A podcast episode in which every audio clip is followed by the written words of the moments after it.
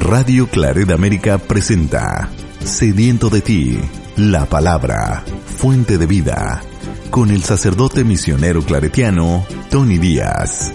Reflexiones diarias del Evangelio. Aquí iniciamos. Bienvenidos hermanos a nuestras reflexiones bíblicas, a las lecturas del día. Hoy es miércoles de la vigésima semana de tiempo ordinario miércoles de la vigésima semana de tiempo ordinario. La primera lectura de hoy viene del profeta Ezequiel, capítulo 34, versículos 1 al 11. En aquellos días el Señor me habló y me dijo, Hijo de hombre, profetiza contra los pastores de Israel y diles, Esto dice el Señor Ay de los pastores de Israel, que se apacientan a sí mismos. ¿No deben los pastores apacentar las ovejas? Pero ustedes se toman la leche de ellas, se visten con su lana, sacrifican las ovejas mejor alimentadas y no apacientan al rebaño no fortalecen a las ovejas débiles, no curan a las enfermedades ni cuidan a las que están heridas. No hacen volver a las descarriadas ni buscan a las perdidas, sino que las dominan con crueldad y violencia. Mis ovejas se han dispersado por falta de pastor y se han convertido en presa de todos los animales salvajes. Mi rebaño anda errante por todas partes, por los montes y las colinas, mi rebaño anda disperso por toda la superficie de la tierra, y no hay nadie que se preocupe de él, nadie que lo busque. Por eso, pastores, escuchen la palabra del Señor, mi rebaño ha sido expuesto al pillaje y se ha convertido en presa de todos los animales salvajes por falta de pastor. Pues mis pastores no se preocupan por mi rebaño, se apacientan a sí mismos y no apacientan a mi rebaño. Por eso, pastores, escuchen la palabra del Señor, lo juro por mi vida, me voy a enfrentar a los pastores para reclamarles mis ovejas y destituirlos de su cargo. Los pastores ya no volverán a apacentar a sí mismos. Les arrancaré mis ovejas de la boca y no se las volverán a comer. Esto dice el Señor, yo mismo buscaré a mis ovejas y las cuidaré. Palabra de Dios. El salmo responsorial es el salmo 22 y el responsorio es, El Señor es mi pastor, nada me faltará. El Señor es mi pastor, nada me faltará. El Señor es mi pastor, nada me falta. En verdes praderas me hace reposar y hacia fuentes tranquilas me conduce, para reparar mis fuerzas. Por ser un Dios fiel a sus promesas, me guía por el sendero recto. Así, aunque camine por cañadas oscuras, nada temo, porque tú estás conmigo, tu vara y tu callado me dan seguridad.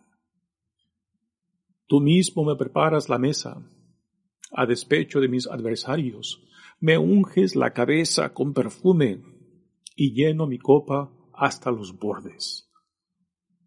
Tu bondad y tu misericordia me acompañarán todos los días de mi vida, y viviré en la casa del Señor por años sin término. El Señor es mi pastor, nada me faltará.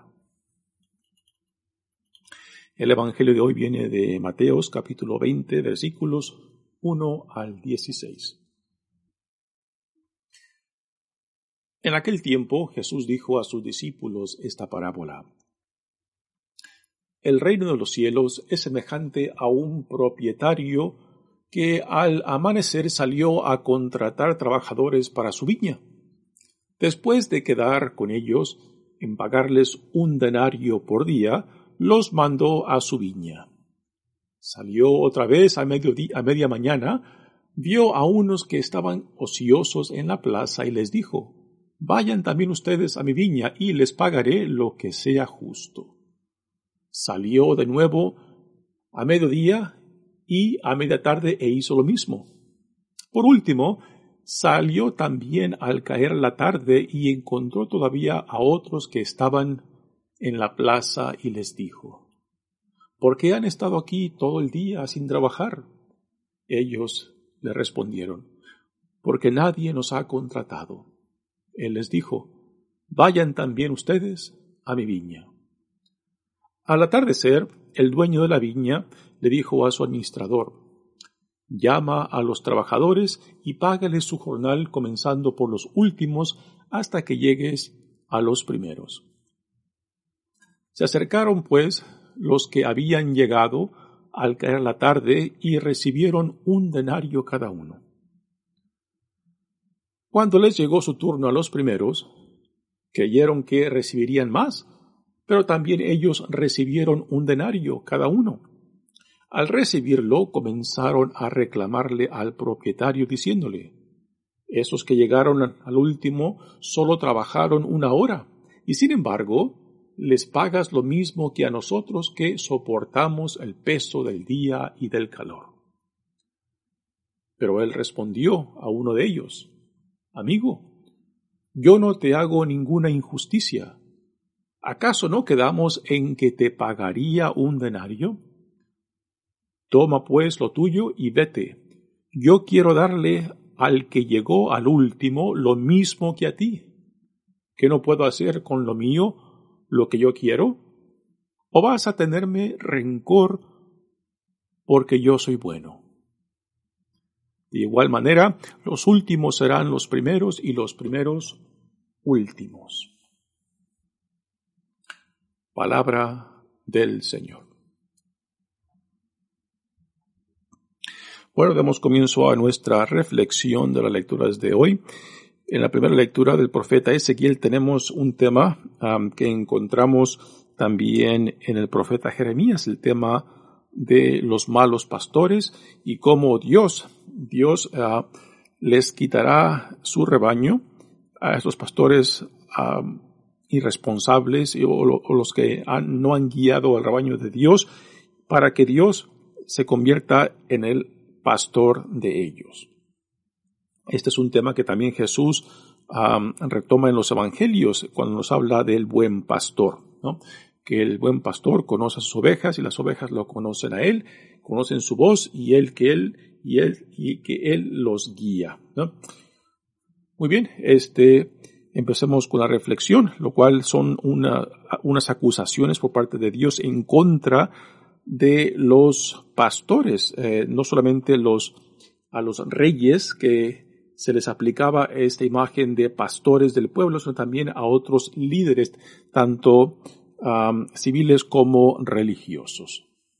En aquellos días el Señor me habló y me dijo, Hijo de hombre, profetiza contra los pastores de Israel y diles, esto dice el Señor, Ay de los pastores de Israel que se apacientan a sí mismos. Así que la acusación de Dios contra los pastores, contra los líderes, ya sean civiles, eh, los monarcas o también los líderes religiosos, es de que se han preocupado más por sí mismos y no por el pueblo de Dios, a quien fueron llamados para protegerlos y para guiarlos, ¿no? Sino que en vez de guiarlos y protegerlos, se están aprovechando de ellos, están comiendo de ellos, están viviendo de ellos sin preocuparse por el bienestar particularmente de los más vulnerables entre ellos. Y este es un tema muy común en los profetas. no deben, no deben los pastores apacentar las ovejas, pero ustedes se toman la leche de ellas, se visten de su lana, sacrifican las ovejas mejor alimentadas y no apacientan al rebaño. Así que los pastores simplemente viven de las ovejas, se aprovechan de ellas y no las apacientan, o sea que no las cuidan, ¿no? Comen su carne, comen, eh, toman su leche, se visten con su lana y también las ofrecen para los sacrificios, pero no levantan un dedo. Esta fue la acusación de Jesús a los líderes religiosos de su tiempo, ¿no? Que les ponían cargas, cargas imposibles de llevar al pueblo, pero no levantaban ni un dedo para ayudarles a llevar el peso de la ley. Y aquí esta es la misma acusación que Dios por medio del profeta Ezequiel le hace a los pastores de Israel. Dice, no fortalecen las ovejas débiles. Aquí esta, esta acusación todavía es mucho más dura porque entonces aquí Dios les recuerda, les recuerda a sus pastores, a los monarcas y a los líderes religiosos, de cuidar particularmente de los más vulnerables entre ellos los más débiles, ¿no?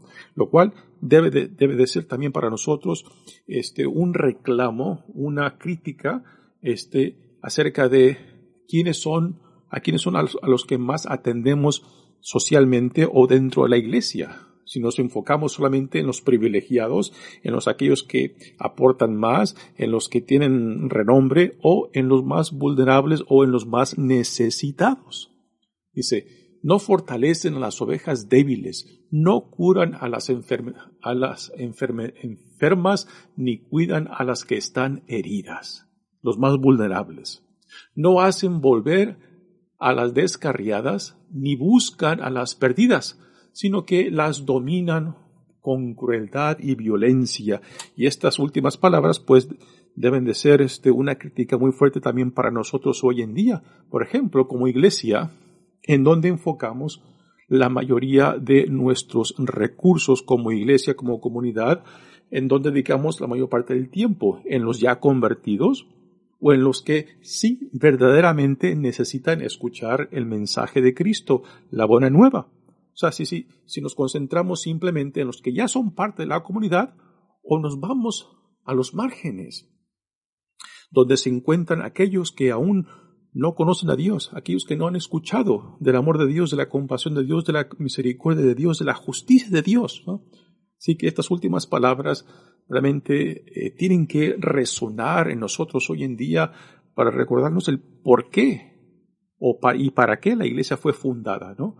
Para ir más allá, no simplemente para crear un tipo de club, un tipo de comunidad cerrada, sino todo lo contrario, que es, este es un tema que, que nuestro Papa Francisco hoy en día resuena constantemente, que tenemos que ser una iglesia en salida que vamos hacia los márgenes, que vamos particularmente a aquellos que aún no han escuchado el mensaje o que quizás se sienten olvidados o descuidados o simplemente no se sienten atendidos ah, por la gracia y la misericordia de Dios, que la iglesia, que como, iglesia tenemos que manifestar eh, particularmente eh, esto a aquellos más necesitados. Mis ovejas, dice, se han dispersado por falta del pastor y se han convertido en presa de todos los animales salvajes. Aquí el profeta Ezequiel hace referencia pues al pueblo Israel que este, ya está en el exilio y que ha sido dispersado eh, por haber sido conquistado por el reino de Babilonia. Y esto, eh, y esta conquista, este, eh, conquista de Israel, pues es a consecuencia de la infidelidad, particularmente de los líderes, de los reyes, que han descuidado su obligación de guiar y proteger al pueblo que Dios les, ha dado para, para guiarlos.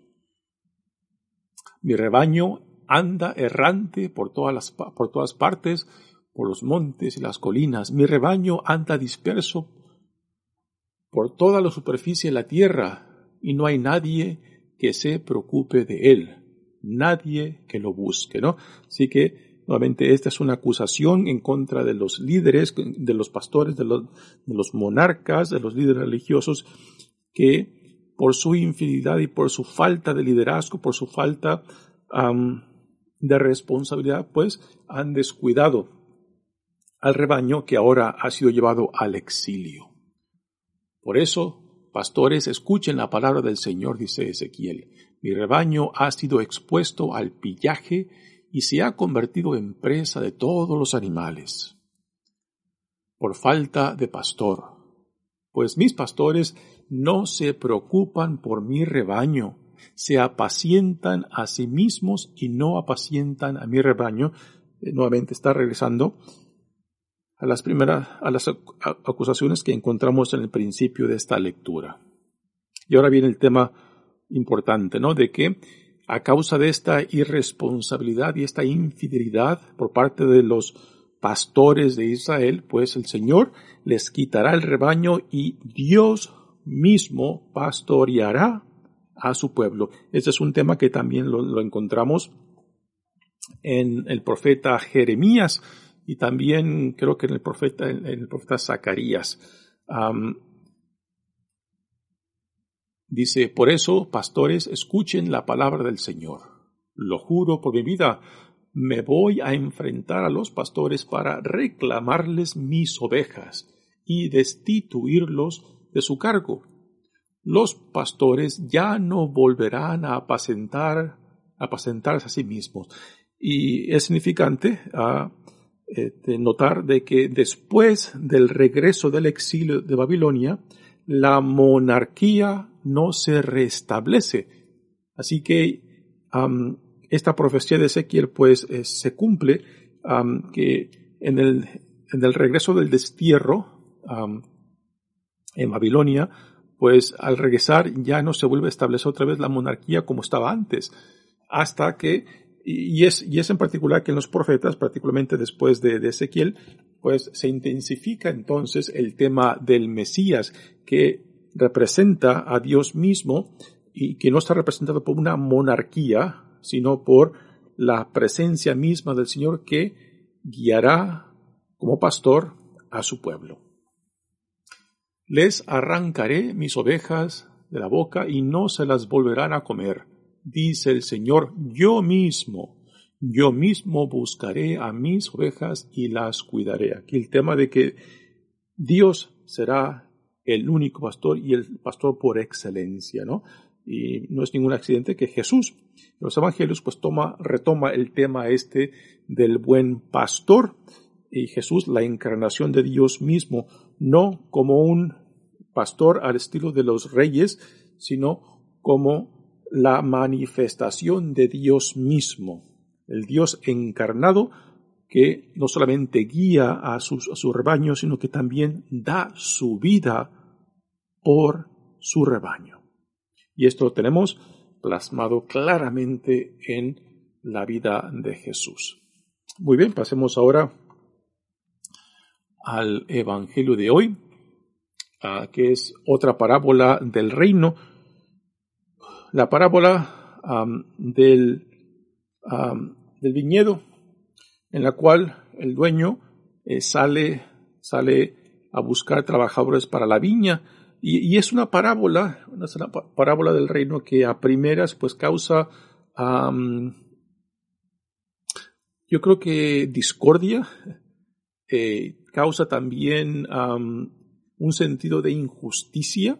a primeras, digo esto porque eh, cuando le imponemos a esta imagen del reino que Jesús nos presenta en esta parábola, las reglas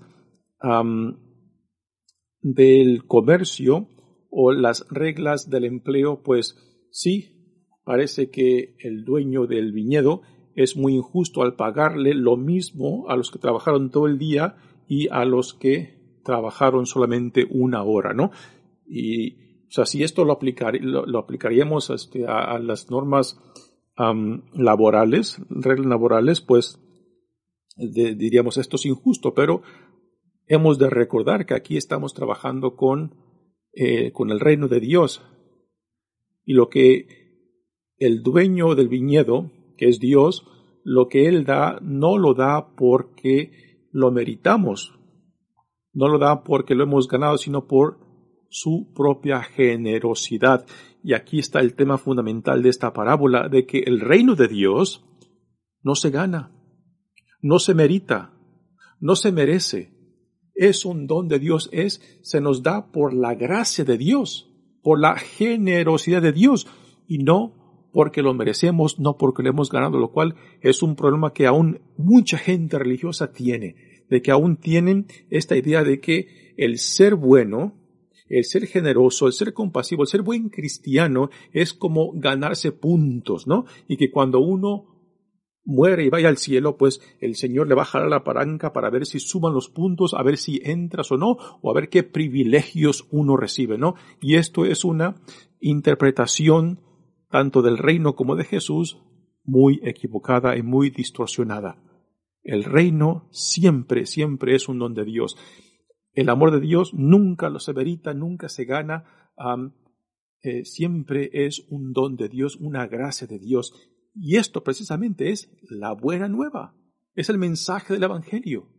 Porque ah, si nos, si reducimos el mensaje de Jesucristo de que uno, de que uno puede ganarse el cielo, de que uno puede ganarse ah, el reino, entonces, ¿para qué necesito de Dios? ¿Para qué necesito de Jesús, de Cristo, si yo con mis esfuerzos me puedo ganar el reino? Y esto obviamente es una distorsión del mensaje del Evangelio, del mensaje de Cristo. Dice, en aquel tiempo Jesús dijo a sus discípulos esta parábola. El reino de los cielos es semejante a un propietario que al amanecer salió a contratar trabajadores para su viña. Después de quedar con ellos en pagarles un denario por día, los mandó a su viña. Un denario era este, equivalente al, al sueldo de un día de trabajo. Digamos, eso sería el salario mínimo, por hacer una comparación de hoy en día. Eso sería el salario de un día, ¿no? Así que el dueño del viñedo hace el contrato o el arreglo con los trabajadores que eh, llama a su, a su viña por la mañana de darles el sueldo de un día, lo cual era el sueldo eh, justo, el sueldo ah, común. Y ahora la parábola va, eh, va progresando y en la medida que va progresando, pues van cambiando los llamados de otros trabajadores a la misma, a la misma viña. Dice, después de quedar con ellos en pagarles un denario, los mandó a su viña. Salió otra vez a media mañana, vio a unos que estaban ociosos en la plaza y les dijo, vayan también ustedes a la viña y les pagaré lo que sea justo. ¿no? Nótese que aquí a estos, a los segundos, les promete que le pagará lo que es justo, ¿no? Eh, no les promete, no, les dice nada acerca del denario, sino que lo que es justo, justo según la generosidad del dueño de la viña. Salió de nuevo a mediodía y a media tarde e hizo lo mismo. Eh, hizo la misma invitación, prometiéndoles un salario justo. Por último, y aquí está, aquí está el tema que causa muchos problemas para muchos de nosotros, eh, cuando aplicamos esta parábola eh, los valores, eh, eh, normas laborales de hoy en día, ¿no? Dice, por último salió también al caer la tarde y encontró todavía otros que estaban en la plaza y les dijo, ¿por qué han estado aquí todo el día sin trabajar? Ellos le respondieron, porque nadie nos ha contratado. Él les dijo, vayan también ustedes a la viña. Y ahora viene, viene la conclusión de la parábola con los sueldos y es ahí donde este, viene, viene el mensaje central de la parábola como algo sorprendente que por, aún por ser sorprendente pues también deja con mal sabor a los primeros que piensan que van a recibir más, ¿no? Y lo interesante de que el dueño de la viña de la viña pues empieza con los últimos y con la intención de que los primeros se den cuenta, se den cuenta de lo que él está haciendo, ¿no? Porque el dueño podía haber, empezado con los primeros, pagarles lo que acordó con ellos, el denario, y después lo hubiera pagado a los últimos sin que los primeros se enteraran. Pero aquí aquí está este, el, el, tema principal de, de la parábola, de que los primeros se tienen que enterar porque los primeros piensan que se han meritado, que se han ganado, que merecen más porque han trabajado todo el día. Al atardecer, el dueño de la viña le dijo a su administrador, llama a los trabajadores y págales su jornal, comenzando por los primeros, por los últimos, hasta que llegues a los primeros. Se acercaron pues los que habían llegado al caer la tarde y recibieron un denario cada uno. O sea, recibieron, aunque los últimos trabajaron solamente una hora, recibieron el sueldo del día, ¿no? Y el sueldo del día, pues, era lo que los trabajadores necesitaban para alimentarse a sí mismos y a sus familias, ¿no? Así que el, el, dueño del viñedo le da lo que necesitan para el día. O sea, si estamos hablando simplemente de economía. Pero aquí el sueldo es, representa mucho más que la economía, representa este, el reino de Dios mismo.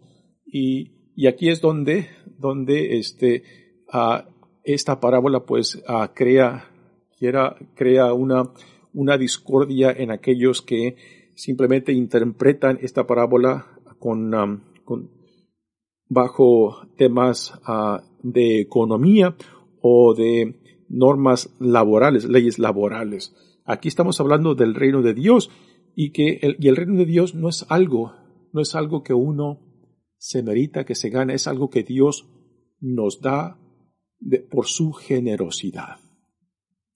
Cuando les llegó el turno a los primeros, creyeron que recibirían más, pero también ellos recibieron un denario cada uno. Al recibirlo comenzaron a reclamarle al propietario diciendo, esos que llegaron al último solo trabajaron una hora y sin embargo les pagas lo mismo que a nosotros que soportamos el peso del día y el calor. ¿no? Están reclamando, eh, pero el dueño del viñedo está, le está dando lo que habían acordado, el sueldo del día. Hay una interpretación de esta parábola que dice de que esta parábola eh, también este, refleja la situación de, de, la iglesia primitiva. La mayoría de los cristianos en la iglesia primitiva, digamos en los primeros 200 años, pues la mayoría eran judíos, ¿no? Pero cuando la iglesia empezó a, a recibir a no judíos, o sea, a paganos, pues empezaron los conflictos de cómo los no judíos o los paganos o los gentiles tenían que ser recibidos, ¿no? Si, si los cristianos judíos se veían privilegiados por ser parte del pueblo elegido de Dios, ¿no? Entonces, quizás los, los, primeros cristianos judíos se sentían con más privilegios porque venían, vienen de una larga tradición, de una relación con Dios. ¿Y por qué estos paganos, estos que apenas vienen entrando a la iglesia, van a recibir los mismos privilegios que nosotros por siglos, por siglos hemos venido viviendo con Dios, ¿no? Y quizás este era parte del conflicto de la iglesia primitiva que esta parábola está atendiendo, ¿no? Así que quizás refleja ese, ese conflicto de cómo recibir a no judíos en la comunidad cristiana. Y que se han visto con los mismos privilegios que los judíos que eran, que son, que eran parte del pueblo elegido de Dios, ¿no? Así que esta es otra interpretación Ah, de esto de que los, los primeros serán los últimos y los últimos serán los primeros. después de la queja de los primeros, el dueño le dice, pero el, el dueño respondió a ellos, amigo, yo no te hago ninguna injusticia. ¿Acaso no quedamos que te pagaría un denario? Toma pues lo tuyo y vete. Yo quiero darle al que llegó al último lo mismo que a ti. ¿Qué no puedo hacer con lo mío? Lo que yo quiero. Y aquí está, aquí está este, el mensaje central. El reino de Dios no se gana. Aquí el reino de Dios está representado por el sueldo, ¿no? Y el sueldo es una gracia, es una generosidad del dueño de Dios. Y este es el mensaje central que rompe, rompe con muchos esquemas que si, un, que si uno no lo entiende, pues nos vamos a quedar con el esquema antiguo de que, de que a Dios solamente se llega, se, le llega con, ah, ah, con ciertos privilegios, de que a Dios me lo puedo comprar, me lo puedo chantajear ah, por medio de mis, de mis actos de caridad, religiosos o virtudes, ¿no? Y yo creo que esta parábola también hace, respuesta a una, a, una pregunta fundamental, ¿no? El por qué como cristianos, como discípulos de Jesucristo, tenemos que ser buenos, generosos, compasivos, justos. ¿Por qué? No para comprobarle nada a Dios, no para ganar nada, no para meritar nada. Entonces, ¿por qué? Porque es la nueva naturaleza de los hijos e hijas de Dios, de los ciudadanos del reino. Y por eso, por eso somos llamados a ser buenos, compasivos, caritativos, justos, porque es lo que significa ser un hijo, una hija de Dios, un discípulo de Jesucristo, un ciudadano del reino, no para ganarme nada, no para comprobarle a Dios nada. Y este es, parte también del, del mensaje central de esta parábola, ¿no? Dice la parábola ya para cerrar, dice, ¿qué no puedo hacer con lo mío lo que yo quiero? ¿O vas a tenerme rencor porque yo soy bueno? Ya cierra diciendo con las palabras de igual manera, los últimos serán los primeros y los primeros serán los últimos, ¿no? Ah, realmente, este, una parábola impresionante que nos forza a, a pensar, a pensar muy seriamente, ¿no? Cómo nosotros, como, como individuos, como familias, como iglesia, pues vivimos nuestra a fe, nuestra relación con Dios. Si vemos este, el llamado al discipulado, al ser parte de la iglesia, ser parte del reino, como eso de ganar méritos, de ganar puntos, ¿no? No, eso es, esto eso es una distorsión del Evangelio central de Jesús, es una distorsión del reino. El reino siempre, siempre es un regalo, es un don de Dios que nunca, nunca lo merecemos, nunca lo ganamos, nunca lo meritamos, siempre es un don de Dios. Y esta es la buena nueva. Si no nos gusta, pues yo creo que hemos de, de repensar y de meditar seriamente, ¿no? El por qué, el por qué seguimos a Jesucristo y por qué nos identificamos con Cristo, con el reino um, y con el mensaje evangélico. Muy bien, hermanos, mi nombre es Padre Tony Díaz misionero claretiano, pues una parábola eh, que nos invita a reflexionar seriamente lo que significa ser lo que significa ser parte del reino de Dios. Que Dios los bendiga. Radio Claret América presentó Sediento de ti, la palabra. Fuente de vida. Sus comentarios son importantes. Contáctenos en radioclaredamerica.gmail.com